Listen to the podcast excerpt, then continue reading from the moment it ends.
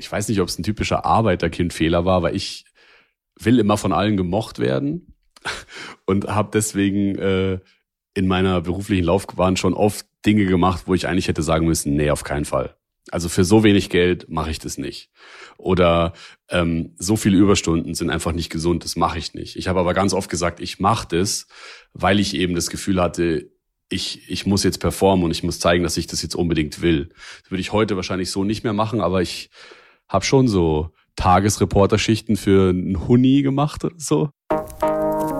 Herzlich willkommen bei How to Hack, dem Podcast von Business Punk. Schön, dass ihr dabei seid und jetzt Ohren auf, denn bei uns verraten euch erfolgreiche Gründerinnen und Gründer, Macherinnen und Macher und Kreative, was sie in ihrem Job anders machen. Unsere Gäste erklären euch ihre persönlichen Tipps und Hacks fürs Arbeitsleben. Das Beste daran, hier wird nicht um den heißen Brei herumgeredet, sondern es gibt handfeste Learnings. Ich bin Jana, Fernsehredakteurin und Moderatorin und ich freue mich riesig, Gastgeberin dieses Podcasts zu sein. Schön, dass ihr wieder mit dabei seid zu einer neuen Folge von How to Hack. Mir ist heute besonders aufgefallen, muss ich mal sagen, wie schnell die Zeit vergeht. Total krass, denn ich bin jetzt schon seit einem Jahr Gastgeberin dieses tollen Podcasts. Letztes Jahr im März ging es mit mir los. Wahnsinn. Und auch mit meiner lieben Kollegin Nicole vom Business Punk. Hallo Jana. Ja, krass, ey, wie die Zeit vergeht. Oder ein Jahr. Mensch, das kommt mir gar nicht so vor. Mir auch nicht, aber es ist ein gutes Zeichen. Letztes Jahr im März haben wir über das Thema Neuanfang gesprochen und jetzt reden wir über ein Thema, das dir besonders wichtig ist. Mhm. Sag doch mhm. mal, worum es geht. Genau, und zwar geht es diesen Monat bei uns um das Thema naja, Arbeiterkind und äh, ihr könnt es nicht sehen, aber ich habe Anführungszeichen dazu gemacht, weil ich den Begriff nicht mag. Und ähm, deswegen haben wir uns ja auch diesen Monat entschieden, das Oberthema DurchstarterInnen zu nennen. Warum magst du den Begriff nicht? Also ich habe ihn das erste Mal gehört, da war ich Anfang 20 und ähm, da habe ich auch herausgefunden, dass ich quasi selbst ein Arbeiterkind bin und da dazugehöre. Und ich konnte nichts mit dem Begriff anfangen, weil ich erstens kein Kind mehr bin, das war so mein Gedanke. Und zweitens habe ich mir immer gedacht, hä, aber AkademikerInnen arbeiten doch auch. Also das verstehe ich irgendwie nicht. Und ich konnte das nicht zusammenbringen und daher mag ich den Begriff einfach nicht. Der sagt nicht so viel aus. Okay, ich verstehe, was du meinst. Ähm, ich kann es jetzt persönlich, muss ich ja ganz klar sagen, nicht ganz nachvollziehen, weil ich eben kein Arbeiterkind bin, auch hier in Anführungsstrichen. Ich weiß aber, dass die eigene soziale Herkunft einen starken Einfluss auf die eigene Zukunft hat. Thema Chancengleichheit, Thema, wie verhandelt man im Job, wie hält man oder was hält man für selbstverständlich und, und, und. Also ich bin mir dessen definitiv bewusst. Ja, und genau deswegen reden wir ja auch hier in unserem Podcast darüber. Und ich glaube, mir ist es wichtig oder auch dir, uns, ist es zu sagen, dass es primär jetzt nicht darum geht, uns hier Erfolgsgeschichten aufzuzeigen und zu sagen, ach guck mal, die Person hat es geschafft, na, geht doch, sondern es geht eher darum, den Blick auf das Thema zu lenken und auf das Thema aufmerksam zu machen und dafür zu sensibilisieren, weil es ja im Berufsleben doch eine Rolle spielt. Ich dachte auch immer, ja, ist doch egal, aber ich denke, wir werden diesen Monat sehen, dass es doch nicht so ganz egal ist, weil viele schaffen es dann nicht, einen akademischen Weg zu gehen, auch wenn sie es möchten. Und man braucht, glaube ich, wenn man ein Arbeiterkind ist, doch nochmal eher mehr Leute auf seinem Karriereweg, die einem eine Chance geben, auch ohne namhafte Praktika im Lebenslauf und ohne Auslandsaufenthalte. Und ja, dieser Monat hier soll ein Erfahrungsaustausch sein und aufzeigen, dass Männer davon betroffen sind, sowie Frauen mit und ohne Migrationshintergrund. Ja, und unser erster Gast ist Markus Ehrlich. Markus ist Journalist und Gründer der Produktionsfirma Bright and Boulder. Er steckt zum Beispiel auch hinter dem Podcast Climate Crime. Den kennt ihr vielleicht, den hat er gemeinsam mit seiner Freundin Luisa Dellert ähm, produziert und er moderiert den auch. Und ich bin durch einen LinkedIn-Post auf ihn aufmerksam geworden. Darin schreibt er, dass er jahrelang nie thematisiert hat, dass er Arbeiterkind ist, weil er immer dachte, es spielt keine Rolle. Er hat es eher als Makel in seinem Lebenslauf empfunden wann sich das geändert hat, warum gerade im Journalismus so wenig Arbeiterkinder zu finden sind und was sich seiner Meinung nach in unserer Gesellschaft ändern muss, das hört ihr jetzt. Ich will Journalist werden. Ich wollte das schon immer. Bereits als ganz kleiner Junge hatte ich diesen Traum und bin mit der Bürste in der Hand vom Fernseher rumgeturnt, weil ich dachte, ich könnte Fußballspiele kommentieren. Aber als Jugendlicher dachte ich immer, Journalist werden, sei für Leute wie mich nicht vorgesehen, weil ich Arbeiterkind bin. Das ist ein Zitat aus einem LinkedIn-Post von dir von vor neun Monaten, Markus. Warum hast du das damals gedacht? Ich glaube, der Hauptgrund ist tatsächlich, dass der Beruf des Journalisten oder der Journalistin damals, als ich jung war, noch nicht so ein richtiger Ausbildungsberuf gewesen ist. Also ich habe immer an allen Ecken und Enden nur gehört, ja, da musst du was studieren, am besten irgendein Fach, so Jura oder sowas, und dann machst du einen Quereinstieg. Ähm, aber für all das brauchte man Abitur und das hatte ich zu dem Zeitpunkt nicht. Und deswegen war für mich klar, okay, kein Abitur, kein Journalismus für mich. Und was war dein Mindset zu dem Zeitpunkt, also das dich dann zu diesem Denken gebracht hat? Ja, als, als Kind und als Jugendlicher träumt man ja immer so vor sich hin und macht sich so seine Pläne und denkt sich so, ja, in, in zehn Jahren bin ich das und das und träumt so. Aber für mich war das halt wirklich äh, das, was ich sage, nämlich ein Traum. Also ich habe nie gedacht, dass ich das irgendwie erreichen kann, weil eben der Weg dorthin so komplex war damals. Das heißt, mein Mindset war, naja, JournalistInnen werden andere Leute, Leute wie ich, die äh, machen halt andere Jobs. Würdest du sagen, das ist so ein richtig typisches Denken für Arbeiterkinder? Den Job, den Traumjob, den machen andere? Ja, 100 Prozent. Also ich glaube, dass es ganz viele Menschen da draußen gibt, die ähnliche Gedanken wie den, den ich gerade formuliert habe, von sich auch kennen. Und wie hast du es dann geschafft, da rauszukommen? Also Ne, kleine Vorschau, du bist Journalist geworden. Ja, stimmt. Wie hast du es geschafft, aus diesem Denkmuster auszubrechen? Boah, ich glaube, das Wichtigste ist, dass man ein, ein stabiles Umfeld hat, das einem immer wieder sagt, so, hey, du kannst es schaffen und äh, geh deinen Weg und äh, wir unterstützen dich. Und in meinem Fall waren es zu 100 Prozent meine Eltern. Also meine Eltern hatten zwar jetzt nicht richtig viel Kohle und jetzt auch nicht den höchsten Bildungsgrad, obviously, aber was sie halt hatten, war irgendwie so eine Tonne Liebe für ihren Sohnemann und deswegen haben die halt alle Mittel und Wege ähm, ergriffen, um mir das halt doch möglich zu machen. Aber ähm, so unmittelbar nach der Schule war es nicht möglich und dann habe ich ein paar extra Runden gedreht und wie du richtig gesagt hast, ist dann geschafft, aber äh, hat eine Weile gedauert. Wie sahen denn diese extra Runden aus bei dir? Also du hast nicht klassisch Abitur gemacht, sondern bist anders deinen Weg zum Journalismus gegangen. Wie sah der aus? Ich habe nach meiner mittleren Reife eine Ausbildung gemacht äh, bei einer ganz bodenständigen klassischen Firma. Ähm, habe da ja gelernt und mein Zeug gemacht und dann auch nach der Ausbildung tatsächlich noch eine Weile gearbeitet ähm, und war eigentlich äh, ganz happy in dem in dem Job, den ich hatte. Und dann bist du aber weitergegangen. Ja, und dann, äh, wie es halt so ist mit Träumen, man verliert die halt nie so ganz aus den Augen und auch nicht aus dem Kopf. Und dann habe ich halt so überlegt, was kann man denn machen, was sind so Möglichkeiten? Und dann habe ich mich dazu entschieden, auf dem zweiten Bildungsweg das äh, Abitur nachzumachen, also auf der Berufsoberschule hieß es damals, das gab es in Bayern, ich weiß nicht, ob es das in anderen Bundesländern auch gibt, aber macht man sozusagen nach einer Berufsausbildung nochmal zwei Jahre Schule und hat dann äh, die Hochschulreife. Und das habe ich dann gemacht. Aber auch das war natürlich mit ziemlich krassen Entbehrungen verbunden, weil man muss sich vorstellen, wenn man eine Ausbildung gemacht hat und dann gearbeitet hat, dann hat man ja schon Geld verdient. Und ich bin dann als relativ alter Mann schon, äh, also relativ alt ist natürlich jetzt wieder relativ, aber ich glaube so Mitte 20 oder Anfang Mitte 20 war ich da und bin dann wieder runtergedroppt auf null Euro Einkommen. Äh, bin, hab dann bei meinen Eltern gewohnt und das ist dann natürlich schon schon herausfordernd. Und ich glaube, diese diese Ochsentour müssen viele andere Kinder eben nicht gehen, weil sie eben aus dem Elternhaus mehr Unterstützung kriegen können, vor allem äh, finanzieller Natur. Würdest du sagen, dass man sich Journalistin oder Journalist werden auch leisten können muss? Also Stichwort unbezahlte Praktika und so weiter? Auf jeden Fall. Also ich glaube zu 100 Prozent, dass man sich das leisten können muss, weil ja viele Praktika eben nicht bezahlt sind. Also ich erinnere mich im, in meinem Fall, ich habe ganz viele Praktika gemacht, wo ich entweder gar nichts verdient habe oder sehr, sehr wenig.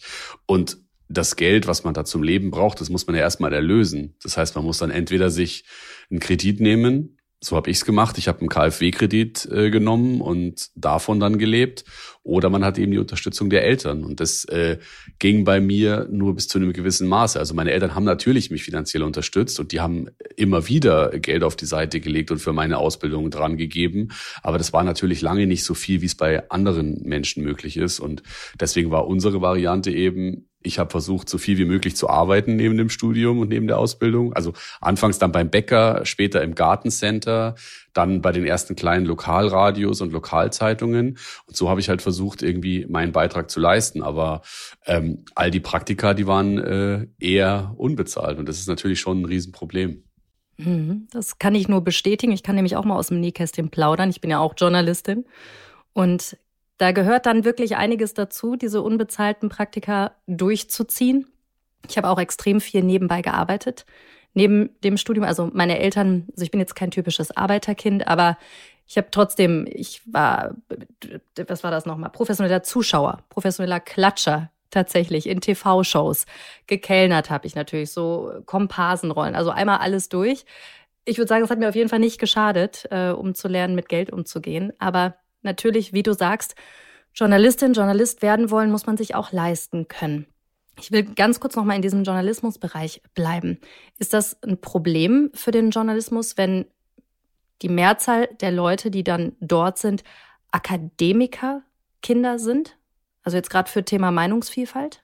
Wir als Journalistinnen wollen ja die Gesellschaft abbilden, so wie sie ist. Und da ist es natürlich total zuträglich, wenn in diesem Beruf möglichst diverse Menschen arbeiten. Egal, ob das jetzt äh, um die Religionszugehörigkeit geht, ob es um die Frage AkademikerInnen, Kind ja oder nein geht, ob es um die Hautfarbe geht, um die äh, sexuelle Orientierung. Also es gibt ja tausend verschiedene ähm, Attribute, die man haben kann oder nicht haben kann. Und wenn man sich dann aber mal anschaut, was für Menschen denn in den Redaktionen so rumturnen, dann fällt einem halt schon auf, dass die mostly weiß sind, mostly aus dem Akademikerhaushalt ähm, und so weiter. Also das ist aus meiner Sicht ein Riesenproblem und da müssen wir total, total ran und was daran ändern. Siehst du denn schon da eine positive Veränderung?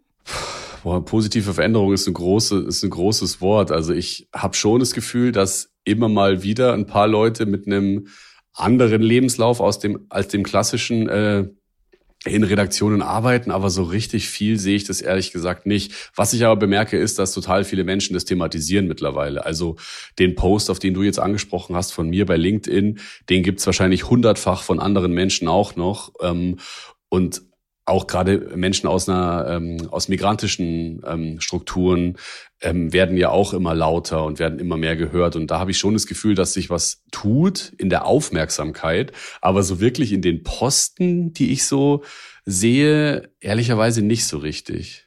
Wie siehst du das denn? Ich habe auch gerade währenddessen mal nachgedacht, also jetzt von NTV-Seite aus, also ich kann zumindest sagen, dass wir viele Frauen in Führungspositionen haben bei uns. Aber ehrlicherweise weiß ich da nicht, wie die soziale Herkunft ist. Also das kann ich gerade wirklich nicht sagen. Ich habe aber auch einige Redakteurskolleginnen, die Arbeiterkinder sind. Aber es hält sich nicht in der Waage. Also es ist auf jeden Fall unausgeglichen. Ne? Jetzt hast du eben deinen Post angesprochen. Und das war das erste Mal, dass du dieses Thema überhaupt thematisiert hast. Also ich würde gerne noch mal draus zitieren. Ich habe nie thematisiert, dass ich Arbeiterkind bin, weil ich immer dachte, es spielt keine Rolle. Ich habe es eher als Makel in meinem CV empfunden. Heute weiß ich, es spielt eine Rolle. Warum hast du das bis dahin nie thematisiert? Also hast du dich geschämt oder was war da? Was steckt dahinter? Also einmal vielleicht einordnen dazu. Ähm, ich komme jetzt nicht aus einer super problematischen Familie oder so, sondern meine Eltern sind toll. Ich bin ein geliebtes Kind gewesen. Wir waren auch im Urlaub und ich habe auch äh, Markenjeans getragen. Es ist jetzt nicht so, dass ich in absoluter Armut aufgewachsen bin, aber es war halt schon immer so, dass meine Eltern mir beispielsweise in der Schule nie helfen konnten beim Stoff oder dass sie mir keine Nachhilfe finanzieren konnten oder dass ich gemerkt habe, so hoppla, wenn ich bei meinen Kumpels zu Hause eingeladen war, haben die halt in einem großen Haus gewohnt und wir waren in einer kleinen Wohnung. Also es sind schon so Sachen, daran habe ich das gemerkt und es ist jetzt aber nie so gewesen, dass mir das so richtig doll peinlich gewesen ist. Also ich habe trotzdem äh, Florian und Christoph zu mir nach Hause eingeladen und die sind bei uns äh, rumgehüpft, ganz normal.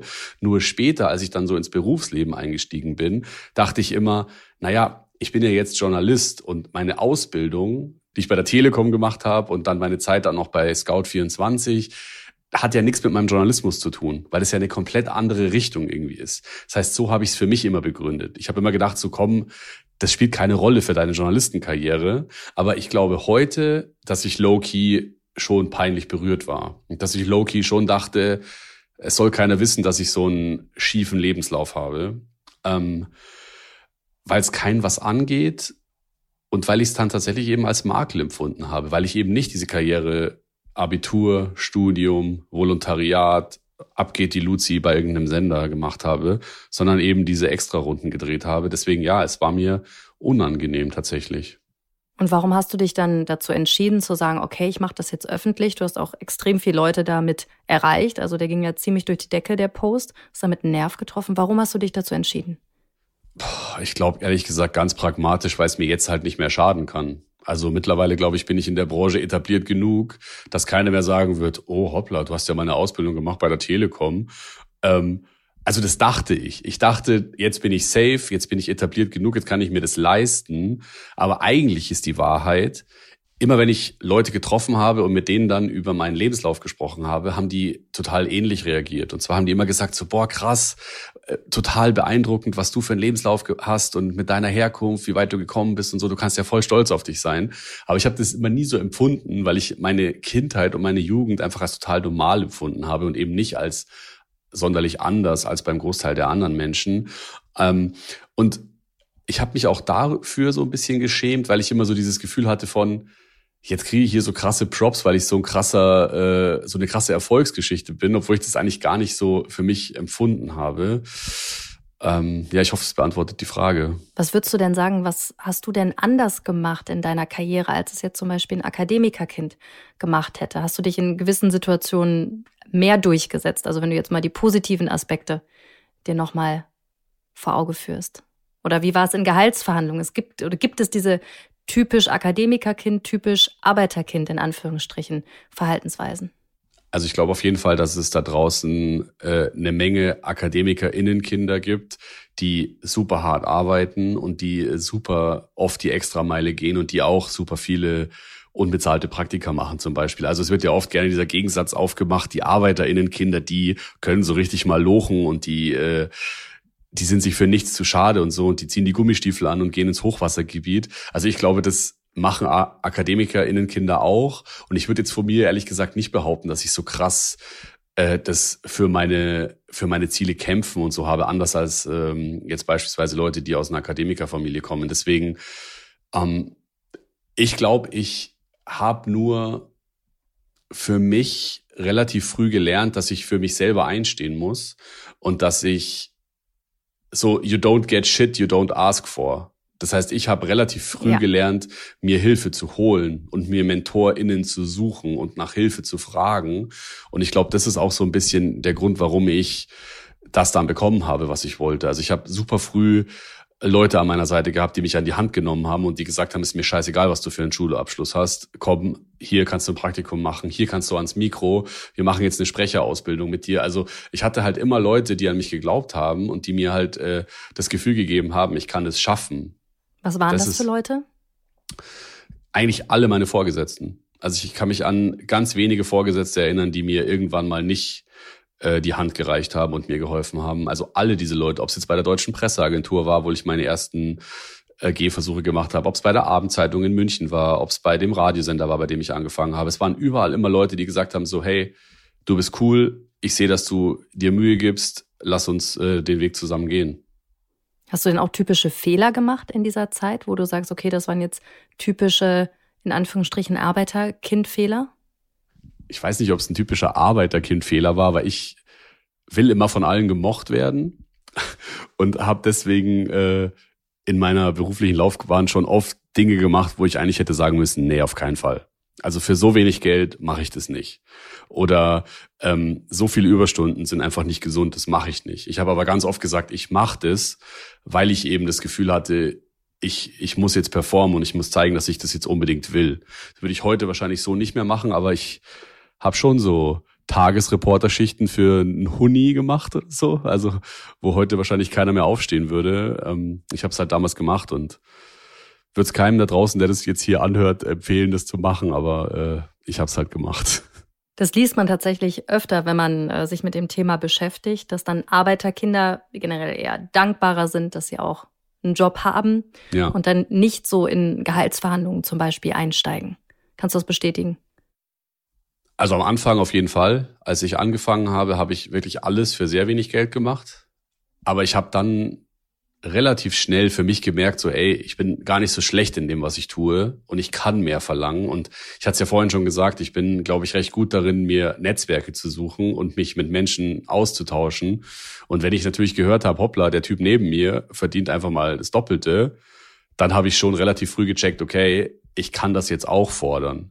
Das heißt, heute, glaube ich, bin ich ganz gut im Verhandeln. Ähm, früher war ich es aber nicht. Und diese, dieses Thema Dankbarkeit äh, kann ich also fühle ich, was du gerade gesagt hast, fühle ich sehr. Mhm.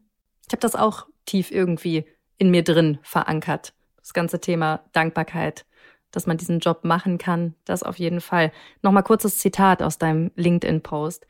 Ich habe es durchgezogen, against all odds, und darauf bin ich mächtig stolz. Geklappt hat das bestimmt nicht, weil ich so ein geiler Typ bin, sondern weil ich immer Unterstützung hatte. Das mit der Unterstützung hast du ja gerade gesagt, aber was waren deine all odds bei dir?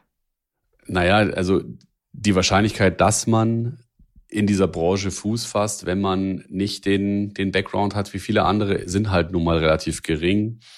Und dass ich es trotzdem geschafft habe, liegt eben an diesem Netzwerk, das ich mir gebaut habe und an den Menschen, die an mich geglaubt haben.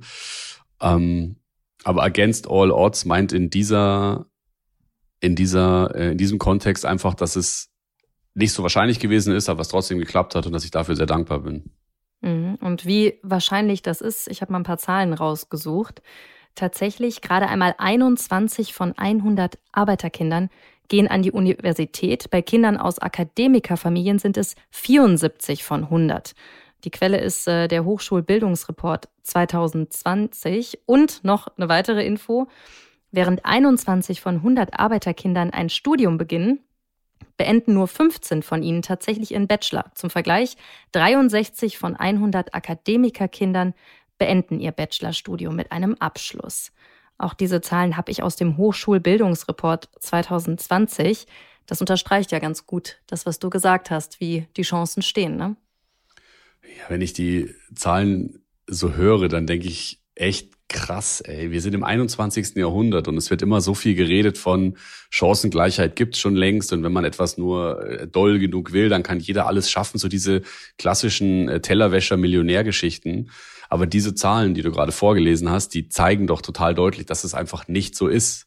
Es ist einfach nicht so. Und ich erinnere mich an ein Zitat, was mal eine Professorin zu mir gesagt hat an, an meiner Uni dann. Und die hat gesagt, dass den größten Einfluss darauf, ob du mal studieren wirst oder nicht, hat nicht, wie gut du in der Schule bist, sondern das Portemonnaie deiner Eltern.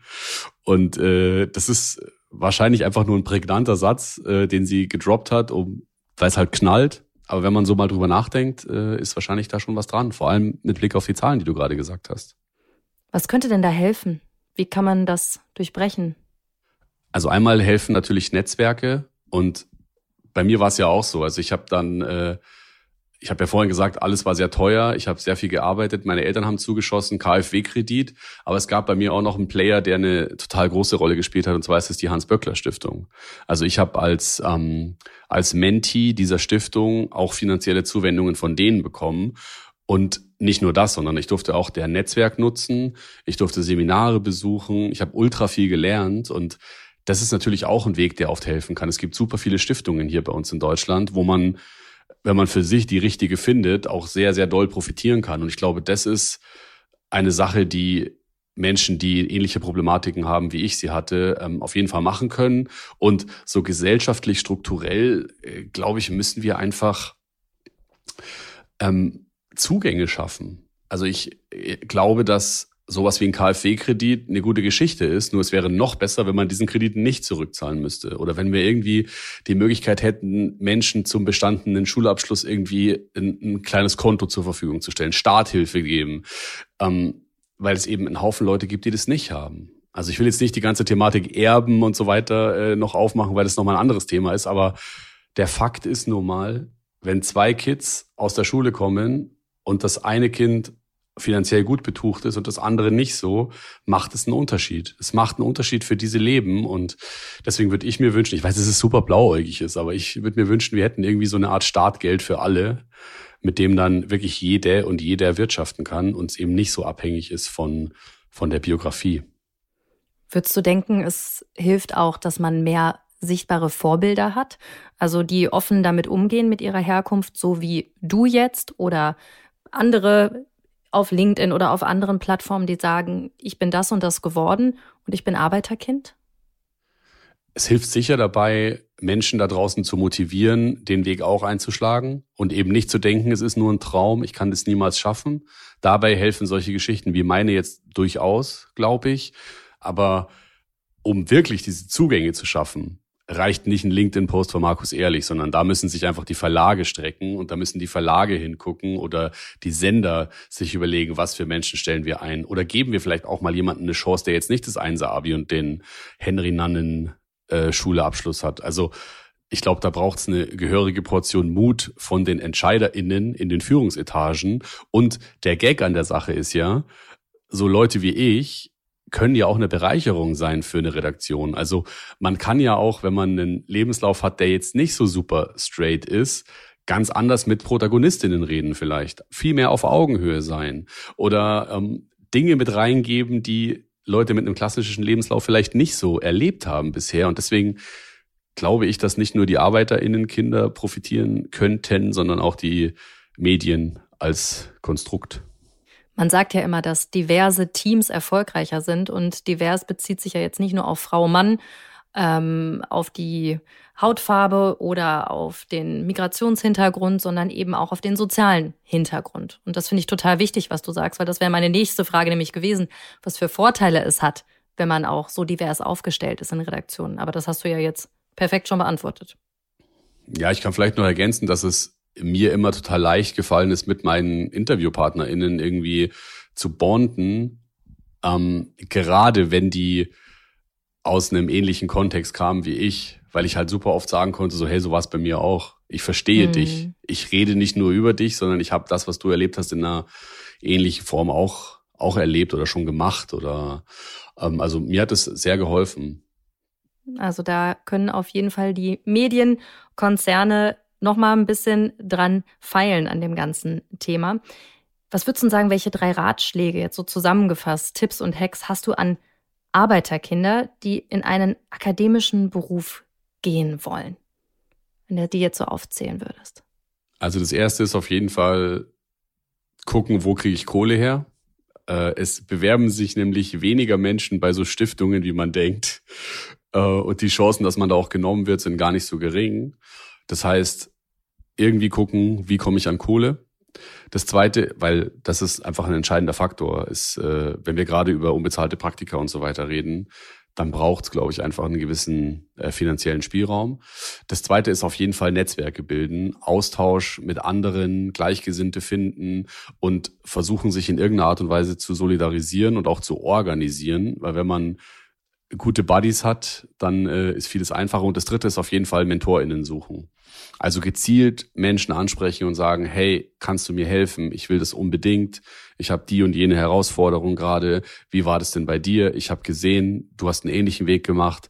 Ähm, es gibt super viele Netzwerke, wo man sich zusammenspannen kann mit Gleichgesinnten, aber auch solche, wo man mit ähm, Menschen, die in der Branche, Branche schon äh, etabliert sind, äh, ins Gespräch kommen kann. Und meine Erfahrung ist tatsächlich, immer dann, wenn ich Leuten eine E-Mail geschrieben habe oder die in Social Media irgendwie angefunkt habe, von denen ich niemals gedacht hätte, dass die sich für mich interessieren, es kamen immer nette Antworten zurück. Es konnte zwar nicht immer jede und jeder helfen, aber es haben alle sich gefreut. Und deswegen ist mein Nummer eins Tipp auf jeden Fall, wenn ihr da draußen spannende Leute seht oder euch denkt, so, boah, mit dir würde ich gerne mal einen Kaffee trinken gehen. Nicht nur, weil man von denen unbedingt profitieren kann, sondern weil man vielleicht auch wahnsinnig spannende Gespräche führen kann. Ähm, schreibt die Leute an, es freut sich jeder und die meisten antworten auch. Was soll schon mal passieren, ne? Einfach mal ausprobieren, das denke ich mir auch immer. Einfach machen, was soll schon passieren. Und jetzt bist du ja so ein bisschen auf die andere Seite gewechselt.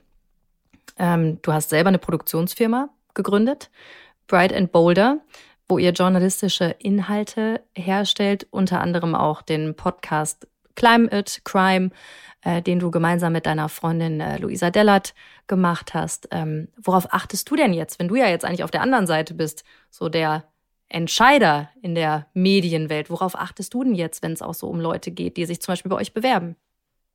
Also ich bin natürlich äh, Produzent, aber ich bin kein ausgebildeter ähm, Human Resources Manager. Deswegen, ich habe ehrlicherweise, ist vielleicht jetzt dumm, das zu sagen, aber es ist die Wahrheit, jetzt da nicht eine Ausbildung und deswegen weiß ich ehrlicherweise gar nicht so, so genau, was so beliebte Strategien sind von solchen Leuten. Ich frage was ist einfach. Deine? Was ist deine? Meine, Strate meine Strategie ist einfach, ich frage, was mich interessiert und ich versuche zu ergründen, was ist es für ein Mensch, der mir da gegenüber sitzt, äh, sitzt und ähm, kann das eine befruchtende Zusammenarbeit werden, ja oder nein? Und natürlich würde ich lügen, wenn ich nicht meine Erfahrungen, die ich gemacht habe, in solche Gespräche mit reingeben würde. Und deswegen versuchen wir, und da bin ich nicht alleine, sondern auch meine beiden Geschäftspartnerinnen Luisa und Paula, ähm, legen da großen Wert drauf, dass wir eben gucken, dass wir Leuten auch Chancen geben und dass wir Leute zu einem Gespräch einladen bei uns, auch wenn sie jetzt nicht den bombastischsten Lebenslauf haben oder die größte Vorerfahrung. Aber natürlich ist es nicht so leicht, sich da selber zu zwingen, das wirklich zu machen, weil man natürlich super viele beispielsweise Bewerbungen, die unterschiedlichster äh, Qualität, sage ich jetzt mal, sind, bekommt. Ähm, und da muss man sich schon einfach dazu zwingen. Aber wir versuchen das und bisher fahren wir damit ganz gut. Könnte sich das sogar ins Gegenteil verkehren, dass du so ein unconscious bias im Kopf hast, ne? wo Leute ja immer gerne Leute suchen, die einem ähnlich sind, dass du vielleicht sogar eher Leute einstellst, die dir ähnlich sind?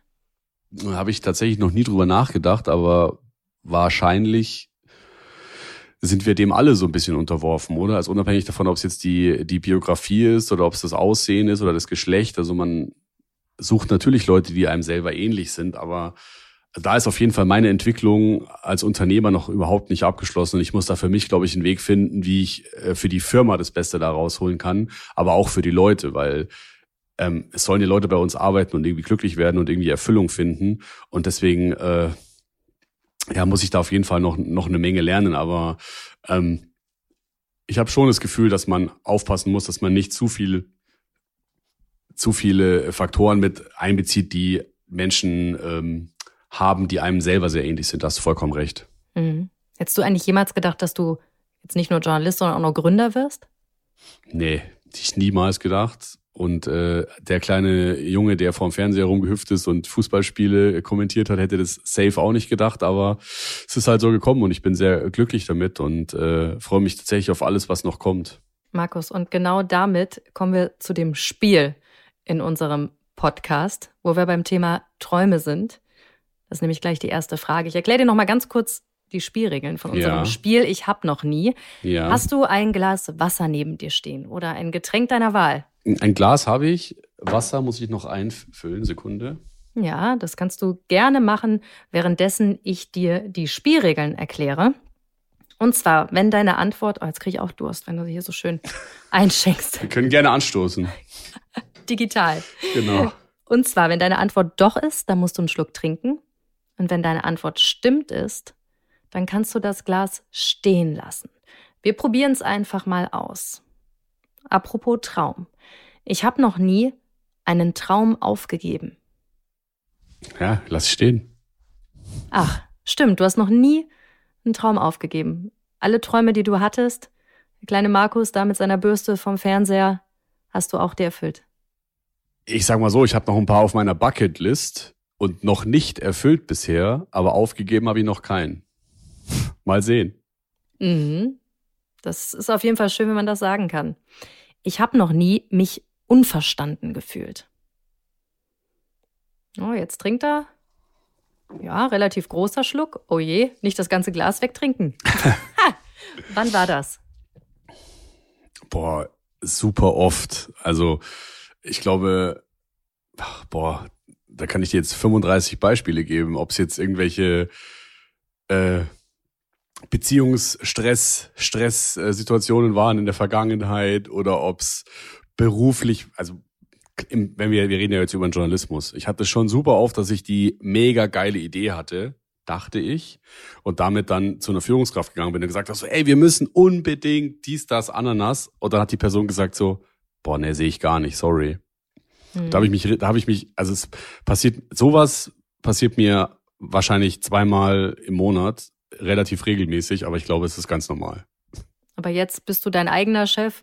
Jetzt kannst du dann sagen, okay, wir setzen das um. Hoffentlich, hoffentlich. Zum Beispiel. Ich habe noch nie einen großen Fehler gemacht. Er denkt nach. So einen richtig mhm. großen Fehler? Nee? Ich lasse, ich lasse stehen. Okay. Also so richtig Mist fabriziert. Oder sagst, oh je, und eine journalistische Story gemacht, die nicht ganz dicht war.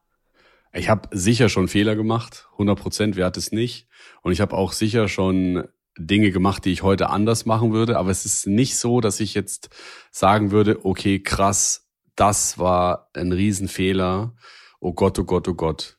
Also ich verstehe die Frage eher so, bin ich mit mir selber im Reinen? Und die Frage kann ich auf jeden Fall mit Ja beantworten. Also ich bin insgesamt schon glücklich und froh, dass alles so gekommen ist, wie es gekommen ist. Und deswegen lasse ich äh, das Glas stehen.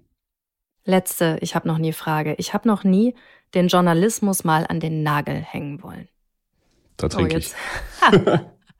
okay, gut, das musst du noch verraten. Welcher Moment war das? Auch da gab es ganz viele Momente. Also wir alle wissen ja, dass im Journalismus eins immer so ein bisschen fehlt, und das ist Geld. Und ich habe ganz oft auch nach meinem Studium und nach meiner Ausbildung und nach all den Dingen ähm, gehadert damit, dass um mich rum immer alle Leute richtig viel Schotter verdient haben und ich halt nicht. Und ich dann immer mich so damit trösten musste, na ja, das, was ich mache, hat ja wenigstens irgendwie einen positiven Impact auf die Gesellschaft und ich tue ja was Gutes und ich kann im Spiegel mich anschauen jeden Abend. Und das ist, ist auch zu einem gewissen Maße so, aber es gab schon oft den Moment, wo ich mir dachte so, boah, fuck ey, wie soll ich meine Miete bezahlen? Ähm, und ich kann mir halt nichts davon kaufen, dass ich coole Geschichten mache, die dann irgendwie in der Süddeutschen Zeitung stehen und äh, Menschen erreichen. Ähm, deswegen, ja, ich habe ganz oft gestruggelt mit diesem, mit diesem Berufsfeld oder mit dieser Branche. Ähm, mostly aus aus Geldsorgen tatsächlich, aber ja, ich bin ja immer noch da. Deswegen äh, habe ich bisher die Miete immer zahlen können und ich hoffe, es bleibt auch so. Da bin ich mir ganz, ganz sicher, Markus. Also ich kann auf jeden Fall sagen, ehrlich ist nicht nur dein Nachname, sondern auch definitiv dein Gemütszustand. Äh, auch hier im Interview. Vielen, vielen Dank, dass du uns so ehrliche Einblicke gegeben hast und so aus dem Nähkästchen geplaudert hast. Und ich glaube, da wird der ein oder andere ordentlich was mitnehmen, auch gerade was das Thema Journalismus angeht. Vielen, vielen Dank, Markus. Vielen Dank für die Einladung, hat großen Spaß gemacht. Ich musste während des Gesprächs echt oft schmunzeln, Jana. Ich habe mich in einigen Sachen so wiedergefunden. Es war irgendwie mal total, total, ich sag mal, nett, jemanden zuzuhören, der irgendwie so einen ähnlichen Weg gegangen ist wie man selbst. Glaube ich dir. Ähm, gerade dieses Thema Dankbarkeit, ich weiß nicht, da musste ich so auch an mich denken, weil ich kann mir vorstellen, dass das viele Arbeiterkinder irgendwie auch gemeinsam haben. Nicht nur, natürlich auch viele andere Menschen auch. Aber man denkt halt irgendwie immer, es sind nur die anderen, die das werden können.